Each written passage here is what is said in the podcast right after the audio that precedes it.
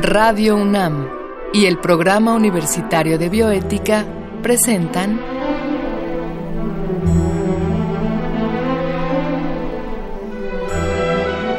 El Árbol de las Ideas. Arte, ciencia y filosofía para la vida.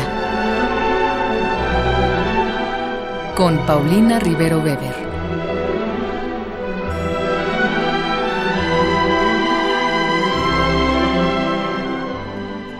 Es un gusto saludar a todos los radioescuchas. Yo soy Paulina Rivero Weber, directora del programa universitario de bioética, y estamos al aire nuevamente para la transmisión del árbol de las ideas. Y en esta ocasión vamos a hablar de un tema eh, realmente importante y sorprendente, yo diría, bioeticistas bajo amenaza. ¿Qué quiere decir esto? Bueno, la doctora María de Jesús Medina Arellano, a quien enseguida presentaré, nos va a hablar del problema que están corriendo en el mundo mujeres que se dedican a la bioética, aunque usted no lo crea. Pero de manera previa, para enterarnos de esta situación, vamos a escuchar la cápsula que el Programa Universitario de Bioética y Radio UNAM han preparado para esta ocasión.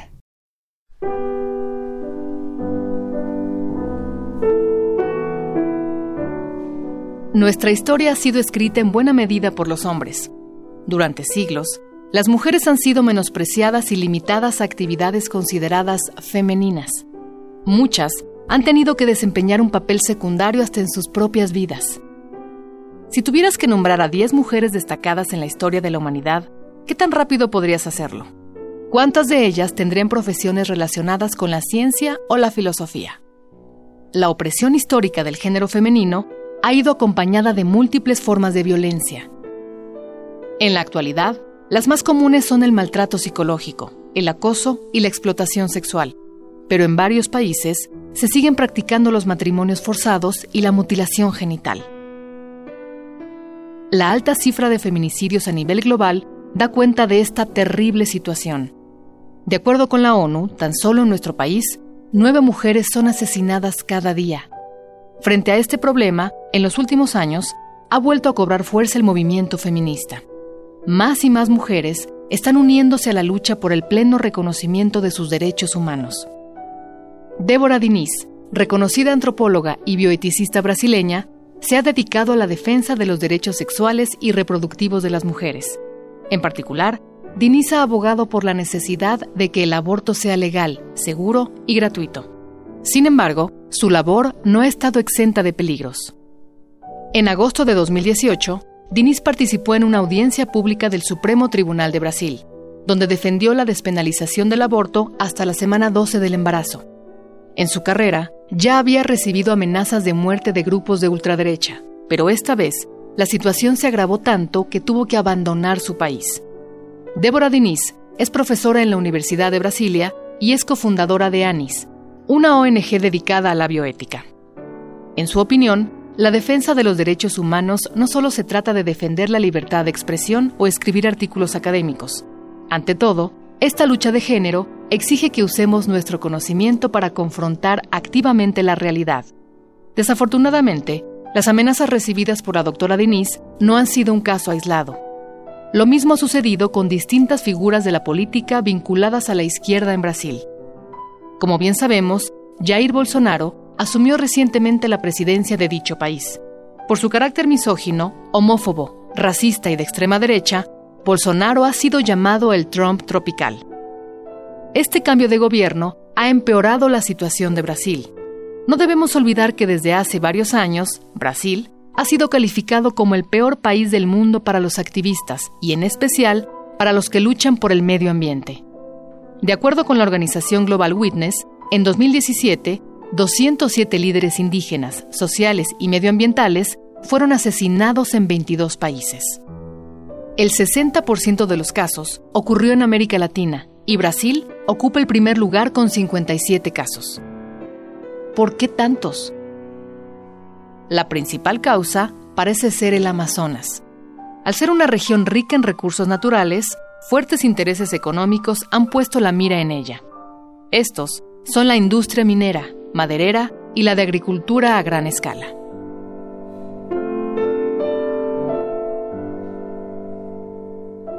Les decía yo que estamos con la doctora María de Jesús Medina Arellano. Quisiera decirles que ella es licenciada en Derecho por la Universidad Autónoma de Nayarit. Eh, posteriormente obtuvo la medalla Alfonso Caso por su tesis de maestría aquí en la Universidad Nacional Autónoma de México y se doctoró en la Universidad de Manchester en el Reino Unido. Ella es investigadora de tiempo completo en el Instituto de Investigaciones Jurídicas aquí en la universidad y me interesa comentarles que ella coordina el Diplomado en Bioética, Salud y Derecho, donde convocamos también el Colegio de Bioética y el Programa Universitario de Bioética. Eh, pues doctora María de Jesús Medina, un gusto estar contigo. Te agradezco mucho que hayas aceptado la invitación para hablarnos de este tema. Eh, eh, que vaya, me deja un poco aterrada. Bioeticistas bajo amenaza. Claro. Bueno, en principio, gracias, doctora Paulina Rivero, por eh, hacernos parte de este programa. Desde hace mucho tiempo que colaboramos y es gracias al apoyo de investigadoras como tú que podemos estar en colaboración y tener en una agenda los temas de bioética y género. En particular, hoy en día se pone especial importancia en la violencia que sufren académicas bioeticistas en el mundo. Esto, esto Marichu, y lo llegamos a comentar muy rápidamente la última vez que nos vimos y me dejó aún con la preocupación. Platícanos qué está pasando. Bueno, pues eh, también tengo que agradecer que hayas prestado oídos a lo que está pasando. Muchas gracias, en verdad, porque tenemos que ponerlo públicamente. Em, la editora de la revista internacional de eh, bioética en el mundo desarrollado, Developing World Bioethics, sufrió amenazas de muerte a mediados del año pasado. Ella, Deborah Dinis, es una bioeticista muy reconocida. Claro en, en, este ámbito y sobre todo por su trabajo en el, en el ámbito de los derechos sexuales y reproductivos. Es decir, ella es una de las fundadoras de una parte especial de la Asociación Internacional de Bioética que hoy tiene su propio reconocimiento que es el, los enfoques feministas de la bioética. ella decidió salir de su estado de confort como como profesora tenure o como senior professor en su universidad en Brasil para, para llevar una lucha más activista, para llevar precisamente el empoderamiento sobre los derechos sexuales y reproductivos en Brasil. Y es a mediados del año pasado que recibe amenazas de muerte porque era precisamente la conferencista que daba la conferencia de bienvenida en su universidad en Brasil. Eh, eh, saben ustedes que hubo en Brasil eh, cambio en el gobierno y también en el mundo los movimientos sociales en contra de las mujeres que defienden el derecho a las mujeres a poner fin a un embarazo no deseado ha aumentado con violencia y este es el, el grado preocupante en la academia. ¿Cómo? como una mujer reconocida por su trabajo teórico y que no ha podido ser contraargumentada con argumentos fuertes respecto de su trabajo teórico en la interrupción del embarazo, en eh, el empoderamiento sobre los derechos sexuales y reproductivos para todas las mujeres en América Latina, hoy está bajo amenaza y precisamente está en una situación de refugio, obviamente protegida, en un lugar donde no pueda ser víctima de la violencia, vaya, que no ponga en peligro su vida, porque la amenaza fue de muerte. está refugiada ahorita vive, está no, oculta. sí, claro. Qué barbaridad. Y de hecho... ¿Ella llegó a eh, dar esta conferencia, Marichuy? no, no, no. de, hecho, no, de hecho no, no. Era la conferencia de bienvenida para todos los estudiantes. Y, ahí fue la amenaza de muerte. Ahí fue antes la amenaza de muerte, entonces por eso tuvo que, que proteger, ¿no? Que eh, afortunadamente Débora pues es una académica reconocida en el ámbito de la bioética y tiene muchísimas redes de protección, sobre todo para quienes estamos en el ámbito eh, académico de la bioética. Quiero compartir con ustedes que precisamente es la doctora Débora Dinis quien escribe la editorial del número 18 del año 2018 de Developing World Bioethics, donde ella nos narra la violencia de la que ha sido objeto, la amenaza, y sobre todo señala que en su caso fue, hubiera sido muy cómodo hablar desde la libertad de investigación como la hacemos todas aquí en México y sentarse en su escritorio y empezar a escribir, a dar conferencias y a enseñar precisamente sobre estos temas, pero ella sabía desde el primer momento que no solamente se trataba de hacer buena ciencia o de hablar de la libertad de ah, investigación, de ser nada más académica. Exacto, y ella se siente orgullosa de haber salido a, hacer algo más allá de la academia y nos invita a ser activistas pero también nos invita a cerrar filas para sentirnos libres y seguras en la defensa de los derechos sexuales y reproductivos. Pero fíjate qué importante esto que comentas, Marichuy, porque a, a Débora la amenaza le llega, por lo que te estoy entendiendo, a partir del momento en que como académica seria, como académica fuerte, decide continuar en la academia, pero comenzar a hacer activismo, ¿no? Y a partir de ahí es cuando llega la amenaza de muerte y ella tiene que buscar refugio. Y todo esto me recuerda situaciones muy similares, por ejemplo, en torno a los animalistas, ¿no? Cuando grandes, grandes académicos han decidido eh, dejar la no dejar la academia, porque por ejemplo, pues todos los grandes, grandes activistas eh, académicos siguen en la academia, pero cuando los grandes académicos han decidido también introducir en su vida aspectos eh, de activismo, ahí es cuando comienzan los problemas, ¿no? Pareciera ser que que mientras nos quedamos en la academia no alcanzamos realmente a la gente, ¿no? Totalmente, y es la posición, lo dice Débora en la editorial, es la posición relajada y eso queremos ser, para eso para eso teorizamos, para eso defendemos los derechos, para, para eso que nos oigan solo nuestros colegas, digamos. Y estamos hablando de, de, en ambos casos, de seres vulnerables. Claro. Y estamos hablando ahora de, de intersecciones de vulnerabilidad, ¿no? En nuestro país, ser indígena, ser mujer, eh, pertenecer a algún grupo religioso, por ejemplo, y en toda América Latina. Igual con seres eh, vulnerables sintientes. Estamos hablando precisamente de los animales. Estamos hablando de vulnerabilidad, de discriminación y de invisibilización que hay de la, de la violencia normalizada que tenemos como mujeres, incluso en espacios privilegiados. Entonces, esta mujer, esta académica a la que admiro tanto, rompe con su privilegio.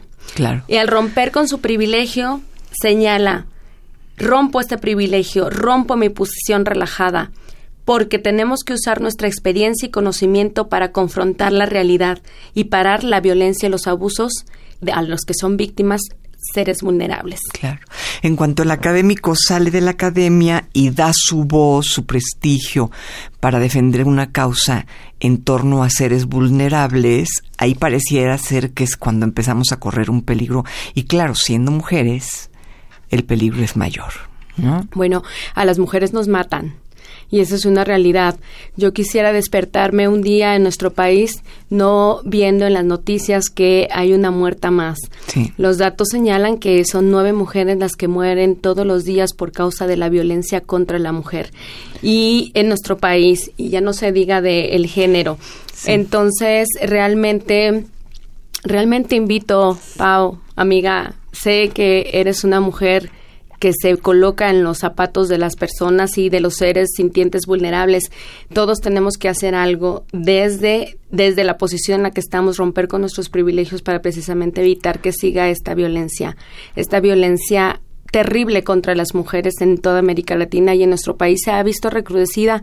Lo sabes, el año pasado tuvimos reformas a la Ley General de Salud en materia de objeción de conciencia que pretende limitar, y no solamente en México, sino toda América Latina, el acceso a un aborto libre y seguro a las mujeres. Incluso vemos, a, estamos a un año que en Argentina comienza el movimiento de los de los pañuelos verdes, que luego ya leyendo un poco más son, son pañales de los hijos de las abuelas de la Plaza 5 de Mayo, ¿no? Eh, pero la discusión vaya en el ámbito legislativo en Argentina genera todo este movimiento social en apoyo a una reforma que permita a las mujeres estar libres de esta violencia que sufren también en el ámbito médico cuando no se les accede a un aborto libre y seguro o cuando no se le da acceso al ejercicio en plena libertad sin revictimización, sin estigmatización, sin ser juzgadas por una decisión que pueden tomar de manera libre e informada. Claro. Sabemos que hay una violencia brutal contra la mujer y bueno, hay muchas causas, pero ¿a qué se debe esta violencia en México en particular? son muchas las causas, pero ¿qué, está pasando? ¿Por qué nos están matando?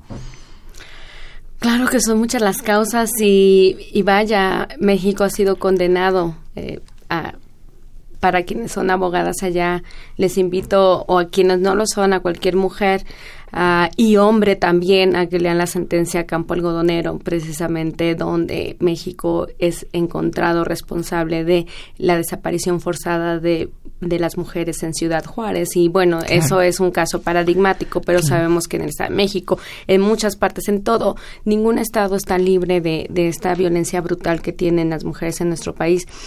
Y bueno, eh, hay ah, justo en el Instituto de Investigaciones Jurídicas eh, el primer claustro de investigadoras e investigadores comenzó con el tema Ni una más y el Me Too, ¿no? Movimientos que nos invitan precisamente a repensar eh, la erradicación de la violencia en contra de la mujer y cómo, cómo nosotras mismas como mujeres tenemos que darnos cuenta de los tipos de violencia que ejercemos y cómo, cómo también los hombres deberán de poner un alto a, a, la violencia que ejercen precisamente desde el privilegio, desde la jerarquía, desde, desde normas que tienen que ver con una sumisión, de lo que aprendemos también como mujeres eh, en esta cultura de, de la sumisión que que normalizamos, que a veces nosotras mismas, incluso las que estamos en el privilegio, no nos damos cuenta que podemos estar dentro de un círculo de violencia.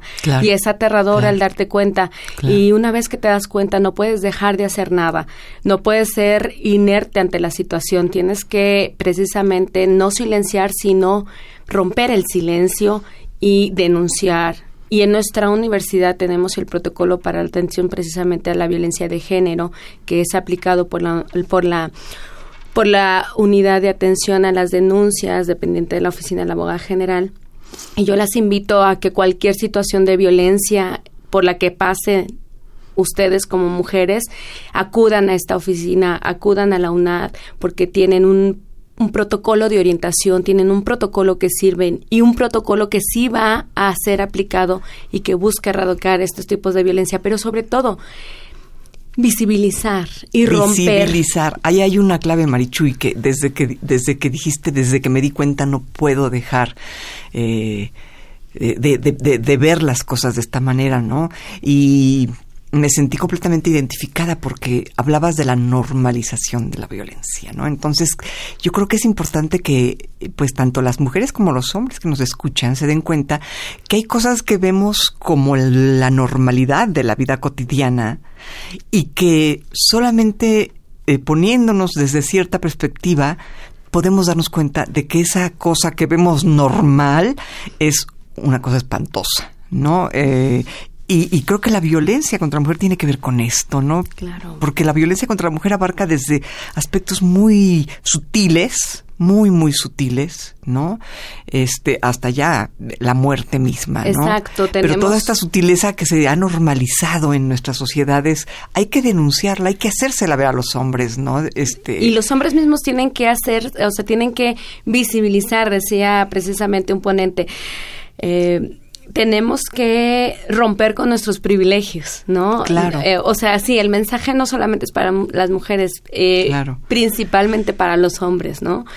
Y, y, precisamente esta normalización de conductas, escenarios, tienen que ser en principio de construidas, ¿no? Eh, ponerte a pensar, a reflexionar, pues, qué, qué está pasando aquí, que yo soy el que me posiciono por encima de quién y a través de qué privilegio para violentar y para para para abusar y, y, lo que no queremos es ni una ni una más, o sea, no queremos ni una menos.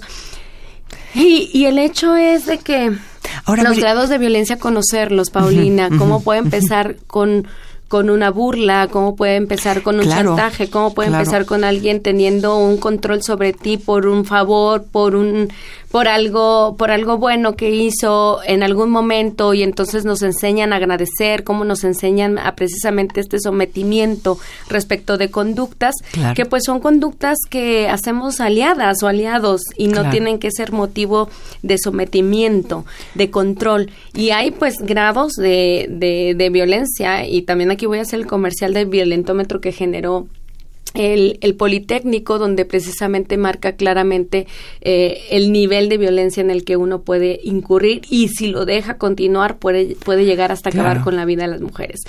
Entonces, eh, ahora, ahora ahora como te dije, una vez que eh, desde mi propia experiencia he encontrado la normalización que había hecho de muchas conductas de colegas y de muchas conductas eh, de pares, también mujeres, es que no puedo ver con otros ojos y no puedo, no puedo permanecer inerte ante esta realidad. Y me impacta que al mismo tiempo sea una de las académicas que más admiro en el ámbito de la bioética, la que denuncia públicamente que ha sido amenazada de muerte, que se le ha impedido entrar a su universidad, que se le ha impedido dar la conferencia magistral de apertura a los estudiantes, porque, porque ha sido una activista a favor de los derechos sexuales y reproductivos y porque ella misma ha decidido que la, que la libertad académica no es suficiente ante los tiempos de brutal controversia que vivimos y que tenemos ahora que pelear por el derecho de estar seguras y estar vivas para precisamente dar voz a nuestros derechos, no solamente desde el espacio académico, sino también desde el espacio activista, dejar nuestro privilegio, dejar esta posición relajada para realmente hacer un cambio en el mundo si es que queremos hacer algo por dejar un mundo mejor. Ahora, esto que sucedió en Brasil em, eh, fue, me imagino, el año pasado tiene también mucho que ver lamentablemente con el cambio de gobierno en Brasil, podríamos pensar que es una de las causas, ¿no? Pero, pero sobre todo, Marichuy, me interesa que nuestro auditorio eh, ejemplos de cuál es esta violencia sutil. Bueno, cuando hay muerte de por medio, cuando hay amenazas de muerte, no hay nada que, que dudar, digamos. Pero hay otro tipo de violencia bastante más sutil que parecemos, incluso las universitarias. Yo digo, como mujer, ¿qué te puedo decir? El, otro día traté de, de, de hablar con el vecino para decirle, por favor, retirar algo que estaba lastimando. Eh, la hiedra en mi casa y, llegué a escuchar que le decía a, su esposa, yo no discuto con viejas. Así punto, ¿no? Este, yo, yo no discuto con viejas. Ay, ve tú que quiere y yo no discuto con viejas. Entonces, este, ya con eso me, quedé impresionada, ¿no? Me quedé absolutamente impresionada porque pues mi trato con mi gente con la, con la que vivo alrededor siempre es muy educado y, y, y bueno, pues esto es parte de la violencia, pero que, danos ejemplos, que, que nuestros radioescuchas puedan darse cuenta de en qué momentos ellos como hombres están agrediendo o ellas como mujeres están siendo agredidas sin que nadie se dé cuenta. Mira, bueno, voy a regresar al caso de Débora porque me parece me parece inaudito que ella haya tenido que salir de su universidad y de su país por por ser académica bioticista, por escribir, por ser editora de una de las revistas más importantes en América Latina sobre, sobre los temas y problemas de la bioética en América Latina no solamente en América Latina, sino en el mundo en vías de desarrollo, como así lo marca la OSD, eh, en la India, en Tailandia y en otros países. Me parece inaudito que ella tenga que salir por alzar la voz, por romper el silencio y por ayudar a las miles de mujeres que están bajo el yugo y sometimiento en nuestro país, y esto se debe a, a, movimientos conservadores, no solamente en nuestro país, sino en el mundo entero. En nuestro país, movimientos conservadores que con la objeción de conciencia pretenden perpetuar la violencia contra la mujer porque no se, trata, no se trata de una de, un conservadurismo religioso sino precisamente de de de permanecer en el privilegio, en el poder y en el sometimiento, y ya sabemos por quiénes. Entonces, por eso sí que bueno que dices, Pau, que a los hombres les llegue el mensaje, ustedes tienen que romper con estas cadenas de privilegios y violencias que nos hacen seguir sometidas. Me parece inaudito que una académica tenga que salir de su universidad y no pueda estar en el espacio donde se, supuestamente es el espacio más seguro, nuestros espacios universitarios. Tenemos que recuperar nuestros espacios universitarios y hacerlos libres de violencia. Y así, así en la UNAM. Yo un ejemplo que te puedo poner. Tengo 36 años de edad y todavía hay colegas que me llaman niña. Qué barbaridad. Y esa niña, esa niña, esa niña no una niña que inspira ternura, sino una niña menor. A quién, menor a qué, como discapacitándote por el, eso, el hecho de que de ser una niña. Y puedo decir que las niñas, si en algo abogamos, es que tienen muchísimo que decir en lo que hacen, deciden y pueden no hacer. Es decir, ni siquiera por el hecho de ser una niña puedes tratar como menor a nadie, como menor en referencia a qué. Pero claro, son estos comentarios que hacen decir, como tú dices, no pueden discutir o a lo mejor dejemos que madure un poco, porque pues la niña todavía está en proceso a los 36 años. Y a nadie le dicen niño, ¿no? Ni a los 25, ya no digan, no, o sea. Claro, este es un este, ejemplo, ¿no? De, de lo que puede parecer una ternura, de lo que puede ser. Y te están rebajando. Pero realmente, realmente dense cuenta que no son actos de ternura, sino actos de violencia. De violencia. Y lamentablemente las mujeres en la universidad tenemos que hacer el triple de lo que hace un hombre para ser reconocidas al nivel de, algún hombre, ¿no? Esto es algo que yo nunca quise aceptar de veras y cuando abrí los ojos, como tú lo dices, cuando me di cuenta de la realidad, me impactó, me golpeó. Sí, yo, yo nunca quise aceptar esto porque, claro, uno tiene muy endiosada su universidad. Y cuando me tocó aceptarlo, de veras fue un impacto brutal. Las mujeres tenemos que trabajar mucho más que cualquier hombre para lograr la mitad. Esa es una realidad.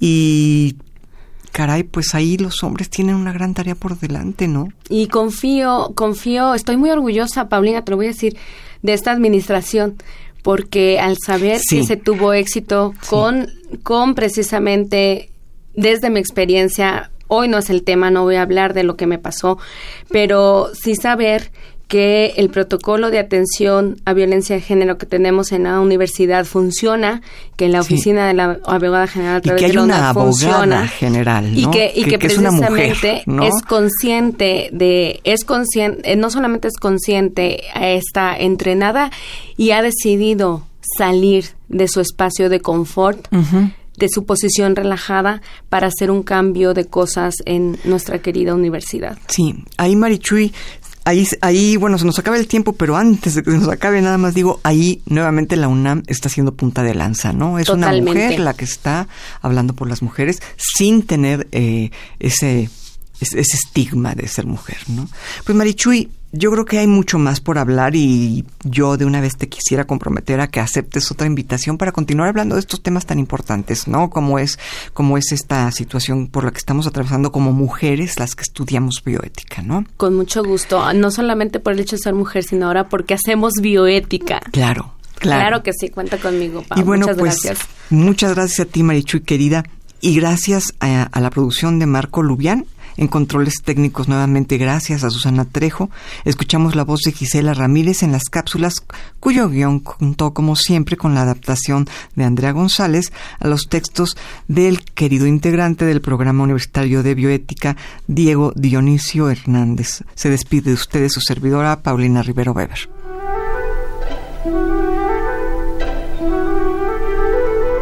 Radio UNAM y el Programa Universitario de Bioética presentaron